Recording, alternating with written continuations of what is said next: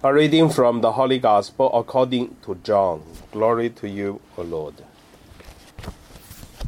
Early on the first day of the week, while it was still dark, Mary Magdalene came to the tomb and saw that the stone had been removed from the tomb. She stood weeping outside the tomb. As she wept, wept, she bent over to look in the tomb, and she saw two angels in white, sitting where the body of Jesus had been lying, one at the head and the other at the feet. They said to her, Woman, why are you weeping? She said to them, They have taken away my Lord, and I do not know where they had laid him. When she had said this, she turned around and saw Jesus standing there, but she did not know that it was Jesus. Jesus said to her, Woman, why are you weeping? Whom are you looking for? Supposing him to be the gardener, she said to him, Sir, if you have carried him away, tell me where you have laid him, and I will take him away. Jesus said to her, Mary. She turned and said to him in Hebrew, Rabboni, which means teacher. Jesus said to her, Do not hold on to me, because I have not yet ascended to the Father. But go to my brothers and say, say to them, I am ascending to my Father and to your Father, to my God and your God. Mary Magdalene went and announced to the disciples, I have seen the Lord. And she told them that the Lord had said these things to her. The Gospel of the Lord. Praise to you, Lord Jesus Christ. My dear brothers and sisters, today my meditation based on the Gospel, name it uh, as uh, Let us see the risen God. First, let us look at uh, the trouble of uh, Mary Magdalene. In the Bible, we hear the stories about uh, Mary Magdalene. So many beautiful stories about her. He said she was the one who drive out uh, seven, well, cast out seven um, evil spirit from her, and then Jesus did say these things, helped her that make her life changed. He also said Mary Magdalene was the one put the perfume on the head of Jesus to remember him just before he died. And then even Judas said, why not use the perfume to buy uh, the, the money to buy things to help the poor? But however, showed Mary Magdalene's uh, uh, love and care to Jesus. And also, there are also a lot of other stories about Mary Magdalene to talk to said she is jealous of Jesus and have children with Jesus, such etc. Like the the, the movie uh, Da Vinci Code. And also in the Western history, in the Western literature, we're talking about uh, searching for the chalice. It is the story based on Mary Magdalene. It's a such beautiful stories. But however, through the religions, through the faith we believe, of course, Jesus did not marry Magdalene. Is not a girlfriend of Jesus. But however, there is one thing we have to know that Mary Magdalene are really, really close to Jesus and followed Jesus' steps. And she become the one first person met Jesus, the resurrection Jesus.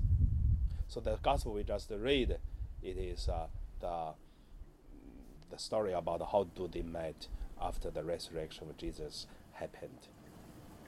So that is Mary Magdalene and Jesus. The second point I want to say the troubles. What is the troubles for Mary Magdalene? First of all, Mary Magdalene see Jesus but cannot recognize Jesus. He looking for Jesus, but Jesus standing just in front of her, but she cannot recognize. and then she her heart is so troubled because are thirsting to search Jesus, but cannot find. So that is the surface of the trouble for Mary Magdalene. But there is a deeper trouble in her heart, which is uh, for Mary Magdalene, Jesus died. And Jesus is a body. Jesus is uh, finished. That is why he is, she is looking for a body, not uh, a living Jesus. She is looking for a person who is lying down in the tomb, but now the tomb is empty. But uh, the living Jesus just standing in front of her. So the trouble because she is looking for the dead, but uh, not a, a resurrection Jesus. So this trouble make uh, the heart of uh, Mary Magdalene broken, sad, and uh, also various. The third point I want to look at our trouble in the heart. Many times we are also could not see the resurrection Jesus, but only looking for a dead body of Jesus. I have two experiences to share with us in today's the homily.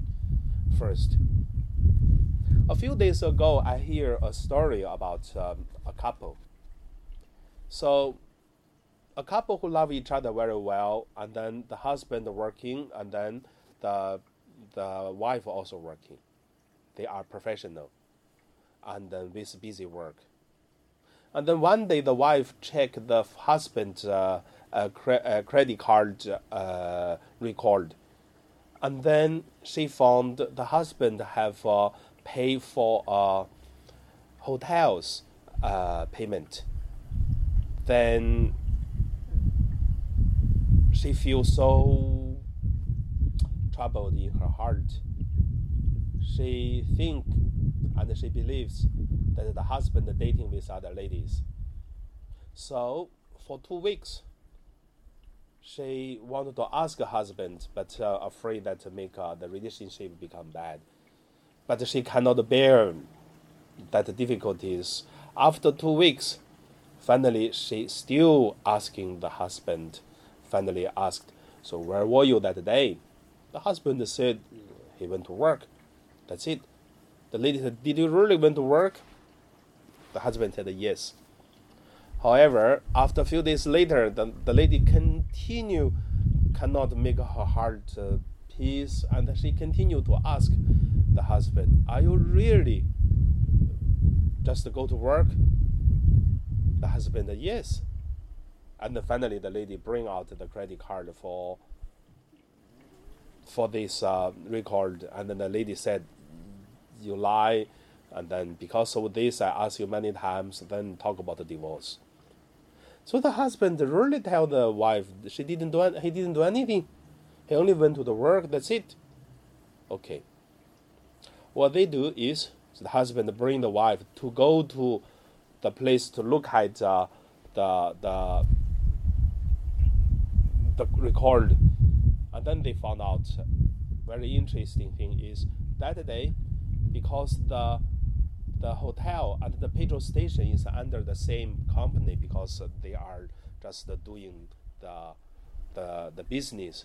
But uh, that day, the hotels, uh, the receiving money, the the postcard, uh, the POS machine were broken. That's why they borrowed to the uh, petrol station. Oh, sorry, the petrol stations uh, the POS machine and then broken and then they borrow the, the hotel. Anyway, it's the same company under the same title. So, but the record it is uh, uh, hotels uh, title. But the husband just went there to fill the petrol. So many times we can see there are something we look at uh, with what we look at with what is real is a difference But the things are what are we looking for? If we are looking for a loyalty husband, and then there will be no any problem. But if we're looking for a or daughter, a man has a problem with other ladies, and then that's a problem already. Even this not. So we looking for problem, we always can see problem. When we're looking for hope, we always can see the hope. So Mary Magdalene, she's looking for a dead body. That is why she cannot see a living Jesus. The second story I just want to say about uh, now. So many people so scary about the virus now. If we only look at the virus, it is very dangerous. But at the same time, we knew that uh, we do our best to protect ourselves. And also we believe that God will help us in the eye of faith. We knew everything, everything this problem will finish one day at the proper time of God. So what we do is we pray, we protect ourselves, we do our best rely on God, and that's it. Then we look at the hope, but not only the virus, we see both of it. So, Mary Magdalene, today is the celebration for her feast day, hopefully bring us some uh, meaning of uh, religions, hope, what we are looking for. Now, let us pray to each other through this net mass.